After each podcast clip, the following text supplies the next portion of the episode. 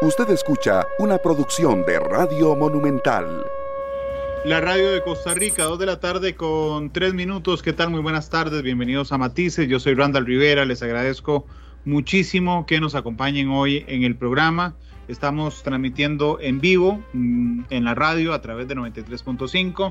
Estamos en el Facebook en vivo de Noticias Monumental. Estamos esta noche a través de Canal 2 y también estamos en los servicios de podcast como Spotify, Google Podcast y Apple Podcast. Así es que muchas gracias por estar con nosotros. Eh, y gracias además siempre por acompañarnos. Si pueden en el Facebook darnos además eh, la retroalimentación, los comentarios que gusten. Yo les quiero contar que hace algunos días me puse a escuchar los podcasts, el podcast del Ministerio Público de Costa Rica, que se llama Radiografía del Crimen. Y realmente fue, mm, vamos a ver, es un producto muy interesante donde, donde nos cuentan a los ciudadanos los casos que han resuelto, algunos de ellos muy impactantes. Y no les voy a negar que como periodista me hizo retroceder en algunas cosas a hechos que yo cubrí, ¿ok? O algunos hechos que yo coordiné la cobertura, como este del que vamos a hablar hoy. Entonces ahí pueden encontrar, se llama radiografía del crimen, pueden encontrar, eh, no sé, el incendio del Calderón Guardia que yo cubrí y, que me trasladó, digamos, a eso, o el caso de Rodrigo Marroquín, que es del que vamos a hablar hoy. Y vamos a hablar porque sigue teniendo un elemento de injusticia histórica que a mí me parece que podríamos sumar todos juntos para ir ayudando a resolver. Voy a saludar a mis invitados este, doña Floribel Rodríguez, es la fiscal coordinadora de la Fiscalía de Niñez y Adolescencia. En el momento de lo que vamos a hablar, era fiscala de juicio de la Fiscalía de la Juela. Doña Floribel, bienvenida a Matices, ¿cómo le va? Muy bien, usted, muchas gracias por la invitación y buenas tardes a todas las personas que nos están escuchando. Muchas gracias por acompañarme. Y a don Fernando Arguedas, que hoy es fiscal adjunto de San Ramón, era en aquel momento fiscal coordinador de Alajuela. Don Fernando, bienvenido, ¿cómo le va? Muy bien, don Randall, buenas tardes. Mucho gusto estar en su programa y también un saludo para usted y toda su audiencia. Muchas gracias a los dos por eh, acompañarme. Yo dije un nombre, nada más, es de un niño, un niño asesinado en nuestro país. De eso le comentaba a mis compañeros este, el caso. Y hoy, hasta hace un ratito, decía yo, ¿qué hago al inicio del programa? Cuento yo el caso, le pido a ellos que cuenten el caso Así es que decidí por lo segundo. Y voy a pedirle a, don Fernando y a doña Florida, vayan intercambiando como gusten. Ok, este, que me cuenten quién es Rodrigo Marroquín o quién era Rodrigo Marroquín, que es del caso del que vamos a hablar hoy. Tal vez sí, si el compañero Fernando empieza, porque él fue el que asistió el que atendió la primera parte de, de, este asunto.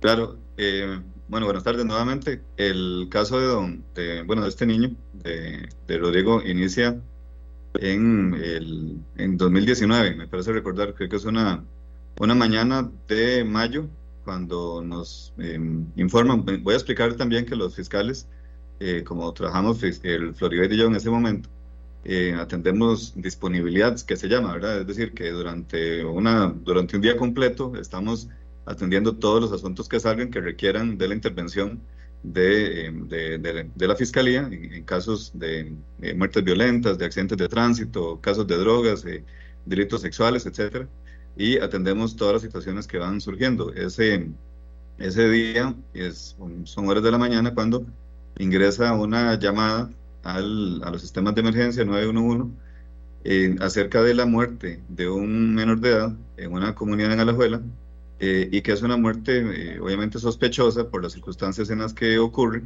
y donde se sospecha eh, inmediatamente de la posible responsabilidad criminal de sus padres, es decir, que ellos lo hayan, que, que, hayan sido ellos los responsables de, de, este fallecimiento. Entonces se estaba requiriendo de inmediato la presencia, bueno, de la policía judicial en este caso, de la fiscalía y de un juez o, o jueza que estaba disponible para acercarnos al sitio para realizar las, eh, las primeras averiguaciones.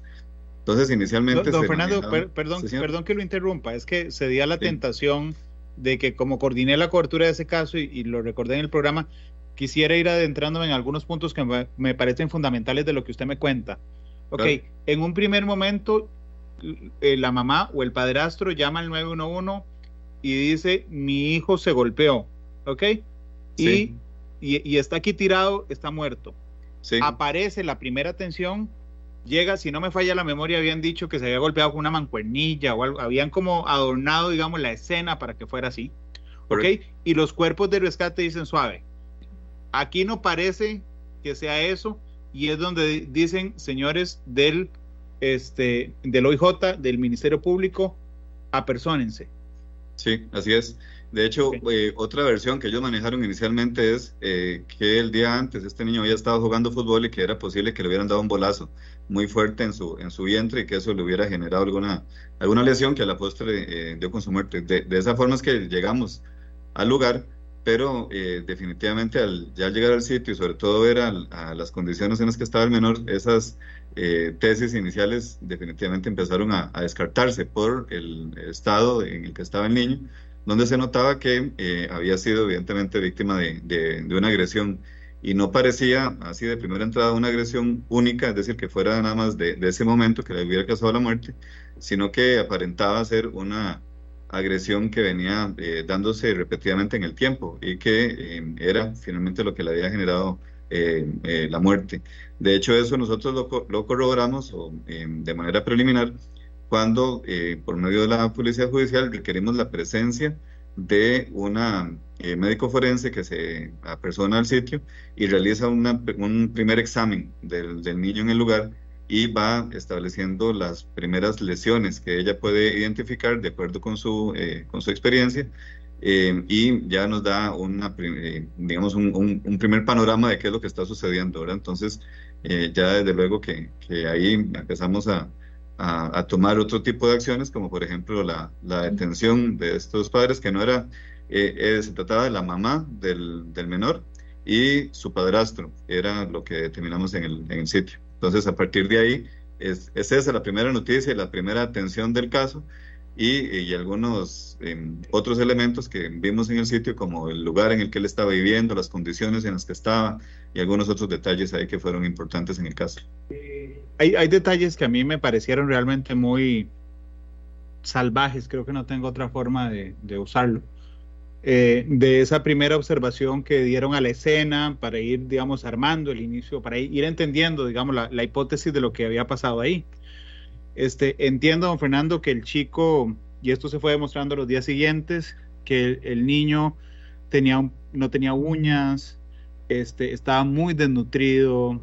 Entiendo que después la autopsia demuestra que no tiene alimentos en su estómago, pero la refrigeradora y lo que había en la casa estaba este, Em, con comida y los exámenes posteriores determinaron que tenía lesiones en su cuerpo, no producto de ese, de ese día, digamos, de su muerte, sino de maltrato arrastrado en el tiempo. ¿Es, es así, don Fernando? Correcto, sí. De hecho, la, la primera eh, observación que hacemos del menor es que él está en, en, uno de los aposentos de esta casa, que es una casa muy pequeña, es una casa muy humilde, constaba, me parece, de dos o tres aposentos únicamente, él está en la sala y em, por eso la, la, observación de él es lo primero que uno, que uno hace cuando, cuando, llegamos, cuando llegamos al lugar. Él sí, lo primero que, que determina la médica eh, forense es que está con un cuadro severo de deshidratación, eh, también que sí está muy desnutrido además, y sí tiene faltante de, de uñas, también de cabello, y tiene ya eh, lesiones muy visibles, ¿verdad? Como en su, en su labio, bueno, en su boca, ¿verdad? De señales de violencia que son compatibles inicialmente, que luego se corroboró con un golpe, ¿verdad? Un, golpe eh, directo a ese, a ese punto. Eh, también ya se determina la posibilidad de que tenga fracturas antiguas, que ya luego se confirman, y eso ahora eh, conversará mayormente mi compañera Flori. Em, igualmente de lesiones o, traumas con distintos momentos de evolución, lo que quiere decir que, que se le ha venido golpeando en diferentes momentos y que esas lesiones han venido eh, pues con diferente eh, eh, con diferente modo de evolución, es decir, hoy se le golpeó hoy, pero se le golpeó anteayer y se le golpeó la semana pasada y eso va dejando lo que comúnmente conocemos como moretes y van teniendo diferentes momentos de evolución. Entonces, esos son esos primeros elementos. También fue importante examinar la, la casa y confirmamos eso, ese elemento que usted nos decía también, que eh, sí había comida para las personas adultas que estaban ahí, que eran, eh, bueno, sus dos eh, padres, Pero también otro elemento que rescatamos y que mencionamos en el, en el podcast al que usted hacía eh, referencia ahora, que hasta había comida para los animales de la casa, ¿verdad? Más no para el, para el menor. Entonces ya se, eh, se nota, ¿verdad? Que definitivamente esta muerte de este niño no había sucedido, eh, digamos, por, por, una situación fortuita ni accidental, ni tampoco que, que obedeciera a un evento propiamente de ese día, sino que era víctima de una agresión eh, que ya venía de, de, mucho tiempo atrás. Y un último elemento es que el, el, nivel de crecimiento de este niño no era el esperado para la, la, edad que tenía, ¿verdad? Que son cinco años, un poco más me parece, que si viéndolo al momento, si no tiene ni el peso, ni el desarrollo, ni tampoco las características esperadas para un niño saludable de esa edad. De tal manera, ok, que tenemos un cuadro realmente muy complejo, porque aquí Félix Moraga dice que, duro escuchar eso, Randall. Ricardo Salazar dice, ya sentenciaron a esos energúmenos. Le adelanto que sí, ok. Eh, pero entonces, digamos, tenemos un cuadro que posteriormente llega a juicio, ¿ok? Este, bueno, donde el Ministerio Público tiene que darle una dirección funcional, tiene que pedirle al OIJ cómo hacer la investigación, se van guiando, se van complementando. Esa investigación, una vez que tiene completo, digamos, lo que cree que pasó y las pruebas suficientes, van a una cosa que nosotros le, que ustedes le llaman una audiencia preliminar, que es decirle a un juez, vea, tengo estas pruebas contra fulano y sutano y necesito llevarlos a juicio. Cuando ese es el cuadro completo este, de, del tema, eh, de un caso que era entonces, para repasarlo rápidamente, una mujer, su hijo biológico, su compañero, que es el padrastro del menor, que habían huido de El Salvador, ¿ok? Que ingresaron a nuestro país pidiendo refugio, ¿ok?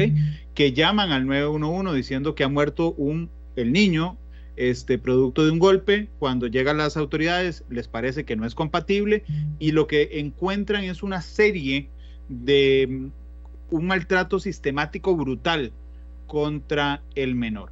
Más o menos así, digamos, llegan, empieza, digamos, una vez de la primera atención, empieza todo la preparación de las pruebas, doña Floribet, que van a llevar a juicio. ¿Cuál es el cuadro más o menos que llevan el juicio y que empiezan a averiguar conforme pasan los meses para saber por qué habían venido, cuál era la relación con ese niño, doña Floribet? En este caso particularmente y en todos los casos relacionados con eh, el fallecimiento de personas menores de edad, el em, ingreso a la escena es fundamental.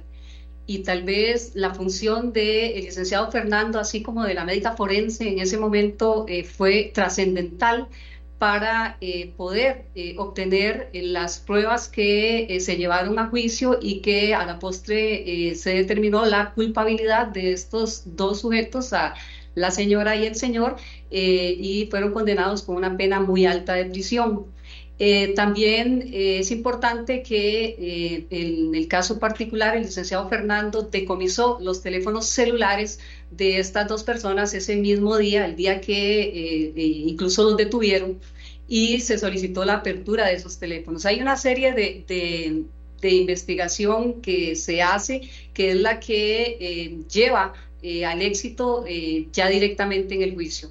Eh, una, un buen manejo de la escena, que fue lo que se dio en, el momento del levantamiento del cuerpo, la detención de estas personas, el decomiso de los teléfonos celulares y ya el trabajo de campo del organismo de investigación judicial relacionado con posibles testigos de los hechos se logra establecer a partir de toda esta investigación que la hace, incluso se hace con la dirección funcional de otra eh, fiscal auxiliar, eh, que em, estas eh, personas vinieron a nuestro país, ya como usted lo expresó, buscando refugio, pero resulta que esto era un cuento, esto de que buscaban refugio porque supuestamente habían agredido a Wilder, que es el nombre del hombre, este, y que entonces ellos tenían que venirse de su país por el sistema, etcétera, y que entonces querían que en, nuestro, en Costa Rica fueran bien recibidos.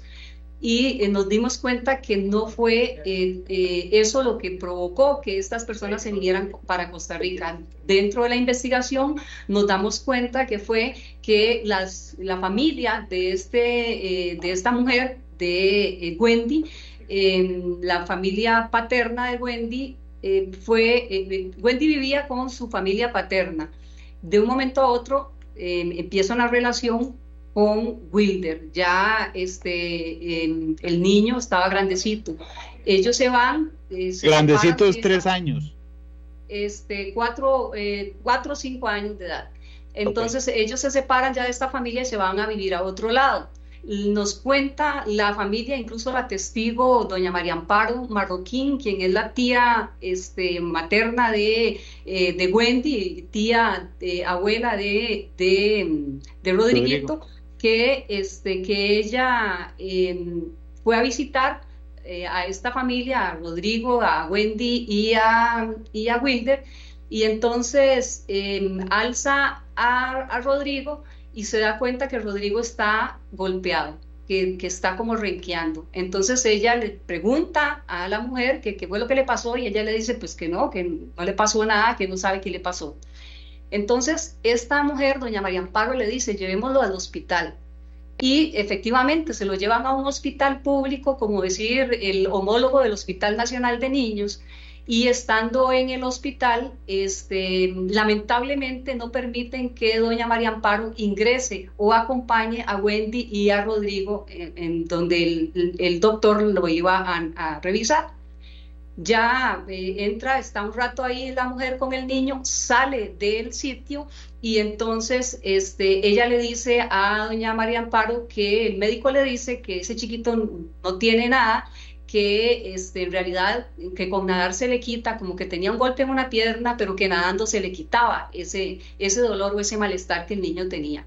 Pero doña María Amparo eh, observa que el chiquito se queja, que, que llora, que que, ¿verdad? que está muy mal eh, eh, en cuanto a este golpe que él tiene en la pierna y entonces cuando van a dejarlo a la casa, el niño se le guinda a doña María Amparo y le decía, no me quiero ir, no me deje, lléveme. Y entonces doña María Amparo le dice, bueno, ¿qué es lo que pasa? ¿Por qué no quiere este, irse? ¿Por qué usted quiere que yo me lo lleve? Y entonces el chiquito le dice que es que a él le, le pegan, que a él lo agreden. Entonces, en ese momento se da una discusión y un problema grande, ya se mete Wilder, se mete Wendy, Wendy dice, démelo, es mi hijo, yo me lo llevo y hago con él lo que yo quiera. Y entonces ella este, se queda con el niño y doña María Amparo le dice, yo los voy a denunciar. Entonces, en el momento en el, y efectivamente, doña María Amparo se va y presenta una denuncia ante la Fiscalía en El Salvador y resulta que este, eh, con esa denuncia ellos se enteran que existe esa denuncia y es cuando deciden huir hacia Costa Rica y venir a nuestro país a decir que venían a pedir refugio porque había sucedido algo y que había sido maltratado Wilder en El Salvador y que por el sistema tenían que eh, brindarle aquí refugio por lo que estaba pasando. Primeramente, ellos se iban a vivir en un sector de San José, eh, doña Floribel, perdón, en el momento en que ellos entran al país y piden refugio, no hay un cruce de información con, con decir, vamos a ver si alguna de las dos personas tiene una denuncia en su país de origen para ver qué pasa. No, no se acuerdan si eso lo averiguaron en el proceso. Entendería que no, digamos, porque cuando hay refugio no hay, no hay mucha solicitud de información al país de origen. Pero ¿saben si eso pasó? No, en realidad no, y sí sé que al final se les negó, se logró determinar incluso antes de, que se diera todo esto del juicio y todo que era falso lo que ellos estaban tratando de este, decir en nuestro país para obtener el refugio. Entonces no, no, no se da.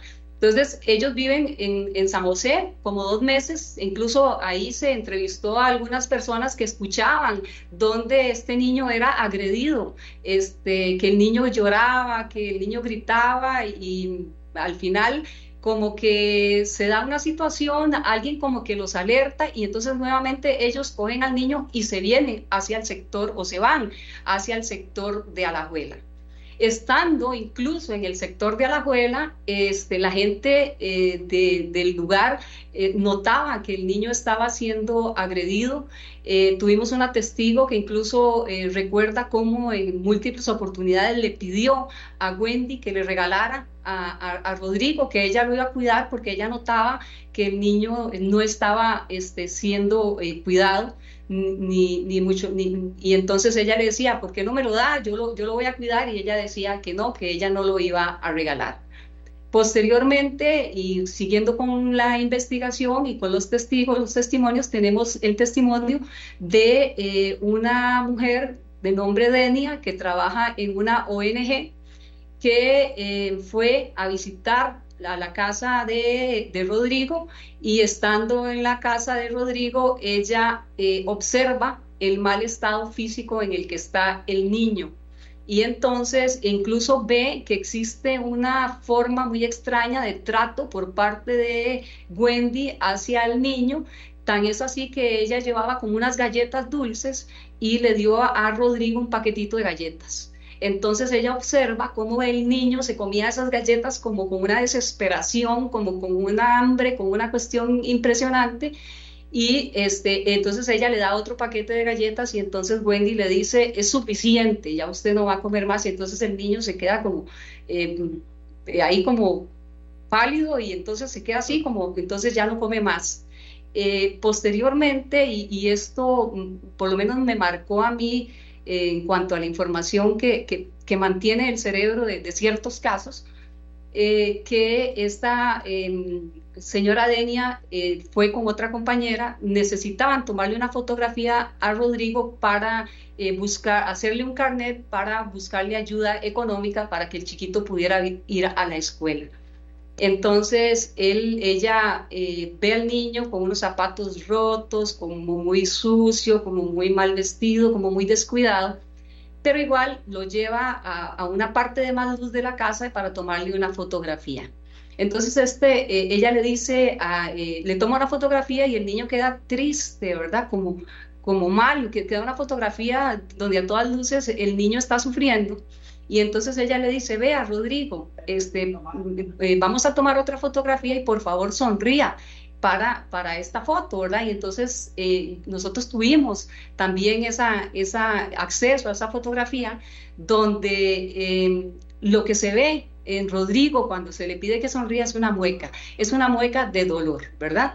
Entonces, eh, seguimos nosotros ahí con, la, se sigue con, la investigación, eh, se entrevistan todos los testigos, nos damos cuenta que em, posterior a la muerte de Rodrigo, esta mujer, eh, Wendy, informa que ellos no tienen familia en El Salvador y que entonces eh, que hagan con el cuerpo de Rodrigo lo que sea en Costa Rica porque no hay nadie en El Salvador que, de que eh, pueda o requiera ese cuerpo posteriormente. yo sí, y lo dije en conclusiones y lo dije en el podcast, esta mujer hizo con ese chiquito lo que quiso en vida, este, le quitó la vida, le quitó la sonrisa, le quitó la posibilidad de vivir en un país como el nuestro, que es un país de oportunidades, y también le quitó la posibilidad eh, de eh, ser enterrado en su país natal, un país donde incluso hay una familia que lo está esperando hasta el día de hoy. Yo mantengo contacto con esta familia todavía este, dentro de de mi trabajo y dentro de la información eh, que yo manejo, yo, yo le dije a esta, a esta, familia que yo iba a hacer todo lo posible por llevar a Rodrigo a, su país. De hecho, ellos, ellos, hicieron las gestiones y todo para dónde enterrarlo, incluso a la par de su abuelo, quien eh, lo esperó y murió esperándolo, esperando ese cuerpo, esperando que llegara Rodrigo. Doña Florida, le voy a confesar una cosa. Cuando yo escuché el podcast, ¿verdad? Y me acordé del caso, digamos, de haber cubierto, de que cubrimos el caso, la frase que yo dije, algo tenemos que hacer, es la suya. O sea, cuando usted dice, la madre hizo lo que quiso en vi con el chiquito en vida, ahora hizo lo que quiso con el chiquito muerto, fue la que, la que me dijo, tenemos que hacer un matiz de esto, porque, señores y señores, les adelanto, tenemos que ver cómo mandamos eh, los restos de Rodrigo al Salvador. No es justo, o sea, por lo menos para darle un cierre digno a, una vida eh, acortada. Sin embargo, antes de ese cierre y antes de ir a la primera pausa, don Fernando, yo realmente, yo, sé que la ley costarricense no, no, no exige demostrar un móvil, una, una, una causa, un motivo por el cual se comete un delito. Pero a nivel legal y a nivel policial en la investigación se logró determinar qué diablos era lo que tenía la mamá biológica y el padrastro contra un chiquito de cuatro años. Sí, bueno, finalmente eh, lo que terminamos sospechando, y, en, esto creo que eh, puedo coincidir con mi compañera Floria, es que finalmente era odio puro, ¿verdad?, hacia, hacia este menor, por razones que en realidad no trascendieron del todo. Eh, le di seguimiento al, al, juicio, que, en el cual también estuvo mi compañera Floridet, y según entiendo, y si no ella me corrige, creo que durante el juicio tampoco trascendió ninguna motivación específica como para que generara esta, este ensañamiento en contra de este menor durante tanto tiempo y de, y de, y de una especie de, bueno, especie no, una verdadera tortura que sufrió durante mucho tiempo, ¿verdad? Dentro de las conclusiones de la médico en, en, el debate también que nos contaba Floria en el, en el podcast es que llegó el momento en el que este, a este niño le, pues, le dolía respirar. Pero entonces, de, de, las lesiones que tenía, de las fracturas antiguas y recientes que tenía en sus costillas, eh, por ejemplo, entre otras partes del cuerpo, llegó el momento que le, que le dolía respirar, entonces definitivamente no, no trascendió ni, ni, en las primeras instancias de este caso, ni en la fase intermedia, ni que usted mencionaba ahora, ni tampoco en la de juicio, ni al día de hoy alguna razón, si es que pudiera haber alguna, para, eh, que, para esta eh, tortura y muerte que sufrió este menor. Pero no, razón no hay ninguna. La cosa es que, que, que, es lo que le pasa por la cabeza a alguien, porque, porque entiendo, doña Floribet, ya en el juicio, que, hay escenas muy duras. O sea, en el juicio se narra en acusación momento a momento cuál es, qué es lo que plantea, digamos, el Ministerio Público, pero después están los testigos, las fotos de la escena del crimen que de alguna manera, digamos, revive el proceso. Y algo durísimo, la autopsia de su propio hijo en el caso de la señora. En algún momento en el juicio, doña Floribede, en la foto de la autopsia, en su conclusión, en algún momento usted vio por lo menos algún gesto de, de no sé, de, un mínimo de culpa ante estas atrocidades? En ningún momento. Parte del trabajo que nosotros eh, tenemos que hacer es observar, porque el lenguaje corporal es muy utilizado al momento de hacer nuestras conclusiones.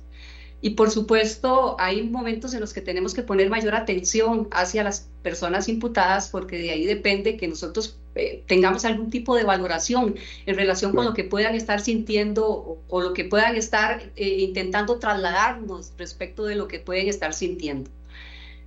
Eh, tal vez la parte más terrible del juicio, bueno, todo fue terrible, pero digamos que ver las fotografías de la autopsia, donde em, se pudo eh, determinar por parte de la médica forense eh, que este chiquito, como dijo Fernando, eh, vivió aproximadamente un año con dolor él, a él le dolía respirar, a él le dolía hablar, a él le dolía reírse, todo le dolía, con razón con la, fotografía que le toma la, señora Denia, eh, eh, no fue una risa sino una mueca, porque todo le dolía. O sea, era, era eh, razonable que, que fuera lo que él transmitiera al momento de esa fotografía.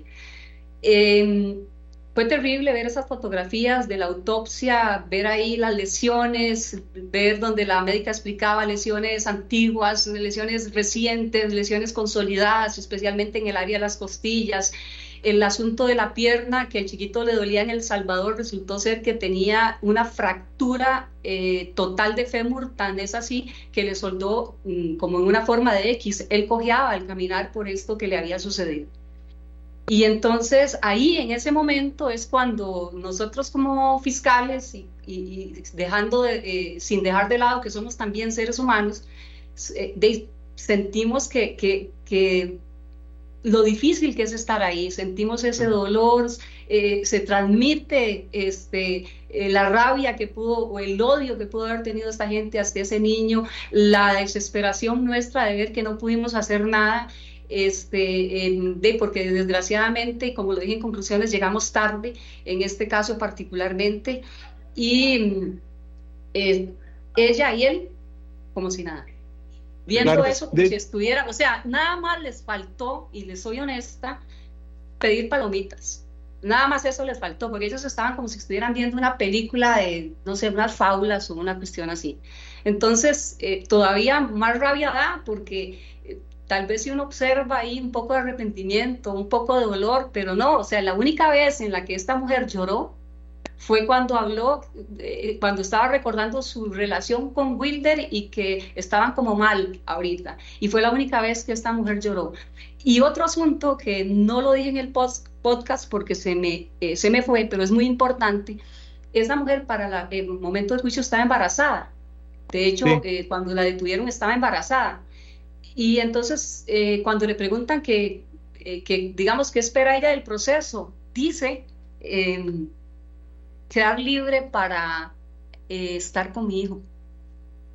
Y, yo, perdón. Ya tenía uno. Sí, ajá. Y ahora ella quería quedar libre para poder ser madre de este, de este otro ser humano que llevaba este, ahí en el, en el vientre. O sea, son cuestiones que uno a veces... Eh, sin dejar de ser eh, profesional, porque no se puede dejar de ser, eh, la mente da, gira y gira y gira y, hay momentos en los que no sabe ni siquiera qué decir, ¿verdad? Ante situaciones como, como esas. ¿Cómo va a decir esta mujer que, quiere quedar libre mm, para criar a su bebé después de que había matado eh, cobardemente, vilmente a, a, Rodrigo, como lo hicieron y como quedó demostrado en el juicio? Una pieza este, acusatoria por un delito de homicidio calificado y además, o sea, es que ni siquiera fue que no les fue suficiente con golpearlo como lo golpearon, porque en su cuerpo, casi 72 puntos en, en, el dibujo que se, que se tiene de la autopsia, donde, donde tenía él las lesiones, ¿verdad? Incluso la, la, ablación de las uñas, que al final no se pudo determinar si fue que ellos le sacaron las uñas por tortura o qué, pero de yo pensaría que, que probablemente sí, ¿verdad? Porque si, si el odio era tanto y si el ensañamiento era tanto, pues eh, una cosa más, una cosa menos pero este, ver eso, esa, esa, esa parte y ver ese, ese comportamiento, pero además que no les fue suficiente, sino que cuando se abrieron o se aperturaron los teléfonos celulares, se encontraron imágenes con contenido de abuso sexual de Rodrigo también. Claro. O sea, que, que no les bastó con, con, lastimarlo físicamente, emocionalmente, sino que también tenían que dejarlo sexualmente, porque las imágenes eran terribles. Este, era algo bastante triste ver las cosas que ellos ponían a hacer a Rodrigo en el momento de hacer estas filmaciones. Al final no se condenó por la producción, pero sí por la tenencia de material con contenido de abuso sexual en perjuicio de persona menor de edad y por supuesto por el homicidio calificado. Si no me falla la memoria, el video estaba en el celular de la mamá, de la mamá, que usaban los dos. Eh, sí, era un, era un celular que usaban los dos, de ahí que se pudo, eh, con el análisis que se hace al, al, teléfono cuando se hace la apertura, se logra determinar que lo usaban los dos, de ahí que se pudo condenar a los, a los dos por la tenencia del material con contenido de abuso eh, sexual en perjuicio de Rodrigo. Hay una etapa en los crímenes que evidentemente los medios de comunicación no nos metemos porque hay que respetar, digamos, el dolor de una familia pero cuando se comete un crimen hay un proceso que sigue inmediatamente después que es muy complejo. El traslado de los cuerpos a la medicatura forense, el retiro de los cuerpos, el funeral de esas víctimas. Eh, normalmente, digamos, en situaciones normales, ustedes no verán a los medios ir a, ir a hacer esto. Eh, por eso se los pregunto, Fernando y doña Floribet, es, entonces, ¿cómo es que pasa? Porque ah, lo pensé hasta oír el podcast, de sí, el chiquito fallece, le hacen autopsia y después a quién le dicen qué quiere hacer con el cuerpo del menor tienen que irle a decir a la mamá que lo mató. E, eso pasó así. Yo honestamente no puedo decir cómo fue que pasó. Lo que único que yo sé es que eh, se dio una información de parte de ella diciendo que... Eh, que ah, Por eso, más, perdón, más allá del detalle, ella sí dijo eso. Vayan a ver dónde lo entierran por... Digo, con esas palabras no, pero vayan a ver dónde lo entierran porque yo no tengo familia palabras más, palabras menos. O sea, lo que ella dijo, no hay familia en El Salvador, entonces hagan como de, no se puede hacer más. Resulta aquí, y aquí es donde entra la familia de, de, em, Rodrigo del Salvador, porque un medio de comunicación como que hace un reportaje de esta situación de levantamiento del cuerpo, etcétera, y em, se disemina por internet y un familiar de esta gente en El Salvador se aproximan a la, familia directa, a doña Amparo específicamente y al abuelo, y le dicen, vea, eh, eh, mataron a Rodrigo. Y entonces esta gente eh, eh, se comunica, porque son ellos los que buscan el contacto con nosotros en Costa Rica. Y es a partir de ahí que nos damos cuenta que sí había una familia y que sí había una familia que lo quería y que sí hay una familia en este momento en El Salvador que lo está esperando. Ok, ellos están en prisión en este momento, ¿verdad? Están, están descontando pena. ¿Me, ¿Me, recordarían la pena la que quedó en firme? 37 años para cada uno. Ok, siguen en prisión hoy. Este, sí. ¿Y cuántos años han pasado, don Fernando, del crimen? Es, fue en mayo del 2019. El juicio eh, inició, me parece, en enero del 2021. Entonces, eh, no sé, 20, son tres años, ¿verdad? 20, claro, pero entonces uno podría cuatro, pensar que... Cuatro años, perdón. Uno podría pensar que entonces Rodrigo está sepultado desde hace cuatro años en un lugar donde nadie va, porque aquí no hay nadie, no hay familia. Perdón, no estoy partiendo de algo, no sé si alguno de ustedes ha ido, pero me refiero, nadie de sus familiares sí. ha, ha, ha acudido y la familia está desesperada por llevarlo a El Salvador. Sí, así sí. es. Desde ese, además, desde ese momento hay que eh, tomar en cuenta que, el, eh, ahora que usted mencionaba el tema de eh, la entrega del cuerpo del, del, menor, es que desde el mismo momento que ellos son detenidos quedan en prisión preventiva y hasta, y hasta la fecha, ¿verdad? Entonces, consecuentemente, no, no habría, eh, por supuesto, ninguna persona a la que entregárselo y, y, razones sobrarían para no hacerlo a los mismos padres, ¿verdad? En ese momento o, a su padrastro. Y eh, para abonar también a lo que mencionaban ahora sobre el comportamiento de ellos en el juicio y esa indiferencia absoluta hacia lo que se decía y a lo que se veía durante el juicio, ¿verdad? los testimonios, las imágenes, la, la evidencia que se presentaba, ese comportamiento de, de, indiferencia, de apatía y de que como que no estuviera pasando nada, se mostró desde el mismo momento de la atención de la escena, porque ellos estaban claro. ahí los dos, ¿verdad? Los dos estaban ahí y mientras estábamos haciendo nosotros esas labores que antes le, le describí, igualmente mantuvieron esa, esa indiferencia, ¿verdad? Que desde luego era un elemento mm, adicional a la sospecha, más allá de lo técnico, más allá de lo científico y más allá de, las, de la valoración de las, de las pruebas que teníamos hasta ese momento, pues un comportamiento de ese eh, claramente no es el esperado, ¿verdad? De, de, unos eh, padres, ya sean biológicos o, o por adopción, de un menor que en ese momento está eh, fallecido y en circunstancias tan, tan terribles incluso o accidentales como las que ellos describían que pudieran haber sucedido, ¿verdad? Entonces, eh, definitivamente eso fue un elemento más también para sospechar de inmediato de su, de la, de su responsabilidad en este caso. Claro. Hay, hay dos, hay una reflexión, digamos, que yo quisiera hacer en este, en este instante respecto al caso. Hay un viejo dicho que a mí no me gusta para nada, que dice cada uno en su casa y Dios en la de todos. Que lo que significa es no se meta. No se meta. Bueno, en temas de violencia eso no sirve. ¿okay? Porque la violencia contra las mujeres, la violencia contra los niños, si usted es vecino, si usted se da cuenta, si usted sabe, incluso si usted sospecha, porque yo he oído a gente decir, es que yo no tengo pruebas, es que a usted no le toca recabar las pruebas. Las pruebas sí. le toca recabarlas a las autoridades. Si usted tiene una sospecha, denuncie. Porque vean que en el relato que nos hace don Fernando y doña eh, Floribet, uno podría decir, no hubo sospecha de quien haya atendido, no sé quién, quien haya atendido inmigración a la familia. ¿Ok? Hubo una sospecha en San José, ¿ok? De los vecinos, que entiendo no hay denuncia. Hay otra sospecha en Alajuela de quien le dice, regáleme al chiquito, no hay denuncia hay otra eh, sospecha de la ONG ¿okay?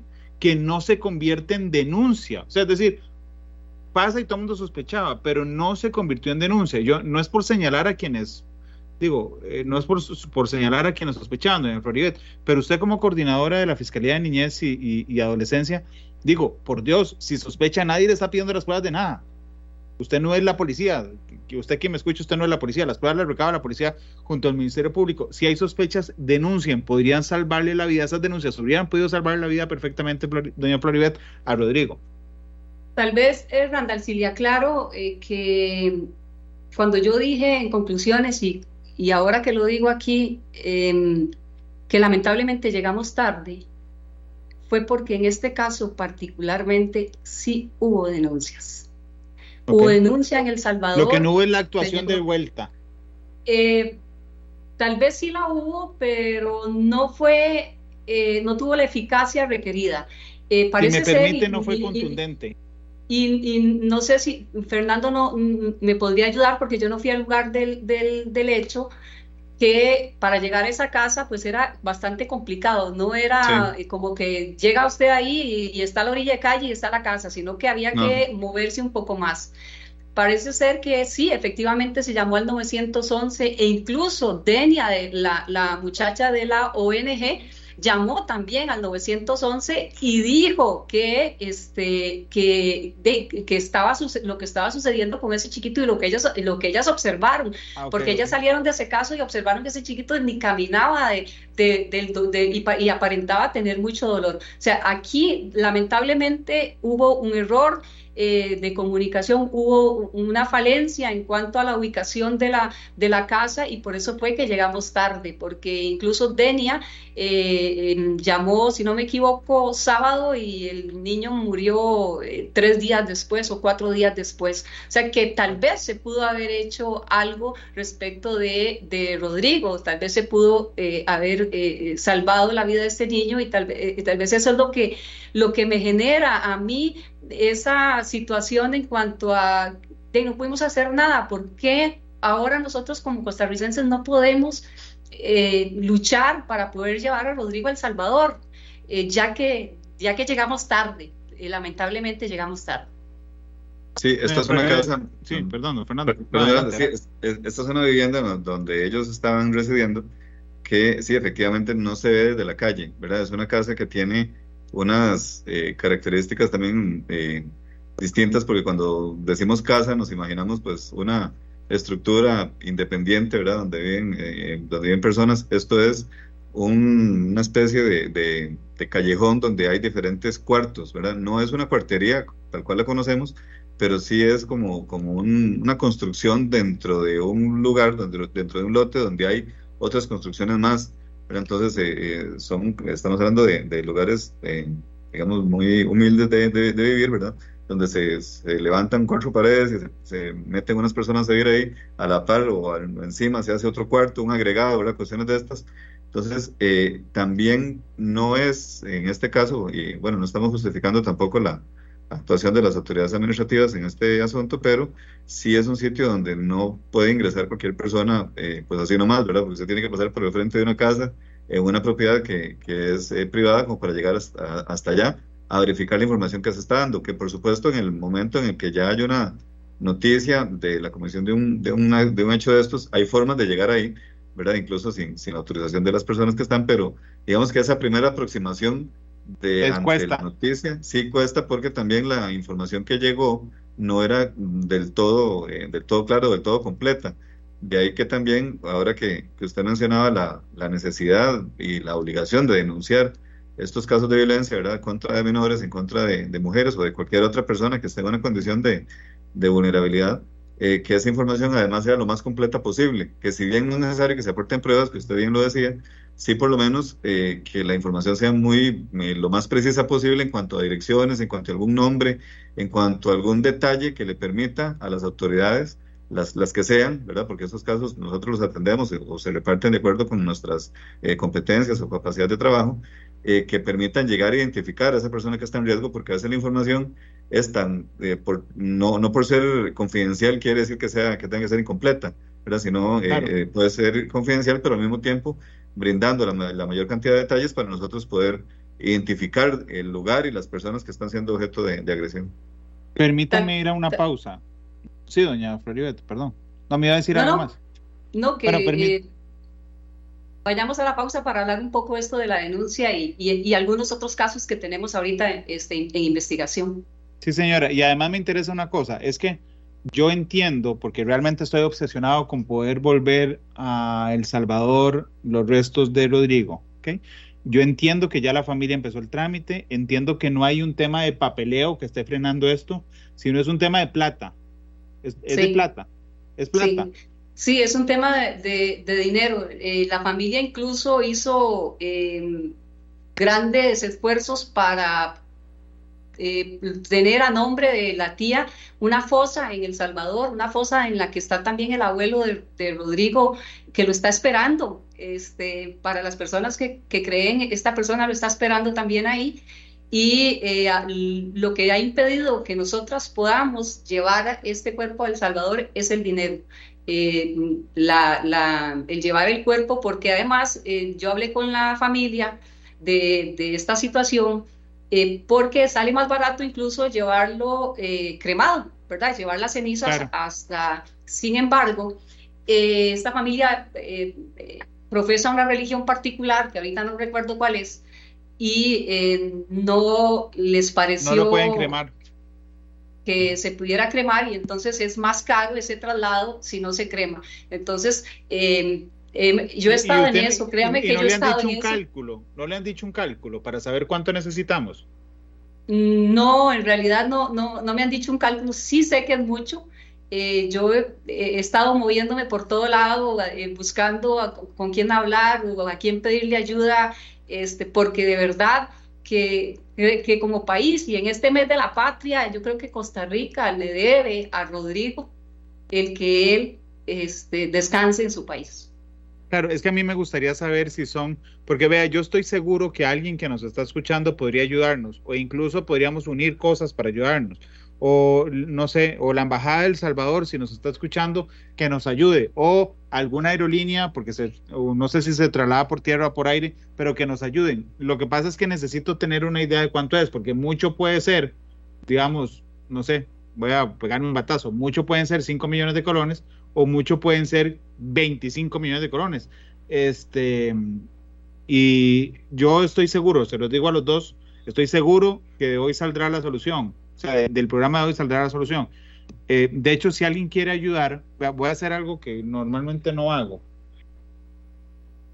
Eh, mi correo electrónico del canal, de aquí de Repretel es rrivera, rrivera arroba repretel.com rrivera.repretel.com.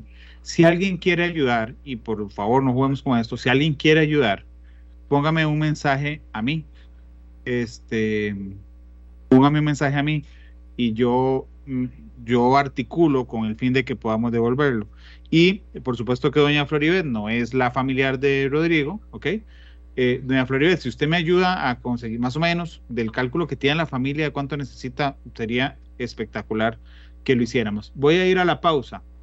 Vean, normalmente yo despido matices con una canción, pero hoy realmente me interesa más aprovechar esos cuatro minutos en que nos cuenten lo de las denuncias que me dijo doña Floribet, que quería decirme algo de las denuncias y de los casos que tenía, aprovechar más en eso y, y, hoy, no, hoy no les ofrezco canción, mejor les ofrezco contenido para hablar de las denuncias que estamos, este, que tenemos. Son las 2.50 gracias Magali Prado que, puso ahí mi correo, sí, repretel.com. Vamos a la pausa, regresamos con más. Dos de la tarde con 57 minutos, la radio de Costa Rica, 2 con 57. Gracias por estar con nosotros. Les dije que hoy no había canción. Este, y Esteban, que es el, el productor, Esteban el productor de esta tarde, que es el programa que sigue, me dijo, si necesita un par de minutos, adelante, por favor. Les cuento que en el corte comercial ya recibí dos correos, ¿ok? de personas que quieren ayudar. Y aquí este, alguien me está proponiendo que dice un simple de una vez y empezamos a donar. Suave, porque hay que organizarlo. Pero, este, y yo me comprometo a hacerlo y, y, entenderé que en cuanto al papeleo y lo que sea necesario, doña Floribet y don Fernando nos podrán ayudar. Este, pero voy a intentar averiguar el costo de, de esto para contestarle a las dos personas que me, que me contactaron ya por mensaje y a, y, a, la audiencia de matices, a la que siempre nos escucha, irles diciendo, pero es que realmente, aquí alguien decía, el alma ya está en el cielo, sí, está bien, pero el cierre de los restos por dignidad humana, por dignidad humana, merece un cierre. Doña Floribet, que coordina la Fiscalía de Niñez eh, y Adolescencia, que debe haber muchos otros casos más allá del, de, o sea, el de Rodrigo es digamos, tremendo, ¿ok? Pero debe haber muchos otros casos. Me dijo, le, le, le, comento sobre las denuncias, sobre los casos. Doña Florida, por favor. Sí, tal vez eh, decirle al pueblo costarricense, y tal como usted lo mencionó, eh, que eh, ante circunstancias como esta, ante la mínima sospecha de agresión eh, hacia una persona, sea una persona menor de edad o una persona vulnerable, como por ejemplo en los casos de violencia doméstica a las mujeres, que lo hagan, que pueden llamar a un número confidencial que es 808 mil 645, que es el número telefónico confidencial del organismo de investigación judicial. Pueden llamar al 911-911 y este, también podrían acercarse a las fiscalías o a las delegaciones del organismo de investigación judicial más cercanas y brindar la información. Se va a guardar la confidencialidad. Entendemos que eh, muchas veces la gente no denuncia por temor, sin embargo, es muy lamentable cuando, por ejemplo, y, se los voy a decir aquí con números, nosotros tenemos eh, ahorita del año pasado, del año antepasado y este, 6, 8, 9, 10, 11, 12, 13, 14 expedientes entre tentativas de homicidio calificado y homicidios calificados, o sea, eh, de personas menores de edad. Y este, eh, es muy lamentable cuando eh, vienen las noticias y van al sitio y sale todo el mundo y salen los vecinos y usted los oye decir, yo escuchaba cuando le pegaba, yo me enteraba que le estaban pegando, yo sabía que, y resulta que eh, a, nosotros nos toca esa parte de, sacarlo coloquialmente en bolsa, en bolsa plástica, que es lo que vamos a hacer cuando vamos a levantar los cuerpos. Entonces, eh, yo sí les pido encarecidamente, por favor, no se queden callados, denuncien, llamen 808 645 o el 911, vayan a las fiscalías, vayan a las delegaciones eh, de organismo de investigación judicial. Esto para las personas particulares que no están obligadas a nivel eh, de ley para, eh, mm, para que denuncien. Y a las personas funcionarias públicas o funcionarias privadas, donde eh, se encuentren, donde permanezcan, donde vayan, donde estén o por donde pasen personas menores de edad, de acuerdo con lo que establece el artículo 49 del Código de la Niñez y la Adolescencia y el, y el artículo 134 de ese mismo código, así como el 281 del Código Procesal Penal, están en la obligatoriedad de denunciar. Y como dijo el licenciado Fernando, no es que tienen que venir aquí con todas las pruebas. El Código de la Niñez y la Adolescencia es muy claro en decir sospecha razonable. Y sospecha razonable es cualquier cosa eh, eh, eh, que usted pueda observar que usted pueda ver un chiquito con un ojo morado, un chiquito que renquea, un chiquito que se queja, un chiquito que llora, un chiquito que grita, es mejor que se haga toda una investigación y que determinemos pues que hay una cuestión ahí de salud o de fondo diferente a una agresión que después tengamos que ir nosotros a levantar un cadáver de un niño o una niña porque nadie se animó este, a denunciar. Don Fernando. Señor. Un cierre de un minuto en relación con esta necesidad de, tener denuncias eh, ciudadanas sobre estos, estos casos, también hay que entender, y abonando lo que nos eh, decía mi compañera Florida, eh, que puede suceder incluso casos donde la persona no se sienta o no se identifica como víctima. Uno de esos casos es, por ejemplo, la, violencia en contra de, mujeres o de personas en vulnerabilidad, en vulnerabilidad, adultos mayores, por ejemplo, que están siendo objeto, por ejemplo, de abandono, que están siendo objeto también de eh, alguna agresión física o, patrimonial, que sea el caso también, y han estado en esa situación durante tanto tiempo que la llegan a normalizar y a entender que eso es parte como de su vida y que no hay ninguna otra eh, forma en la que puedan estar mejor.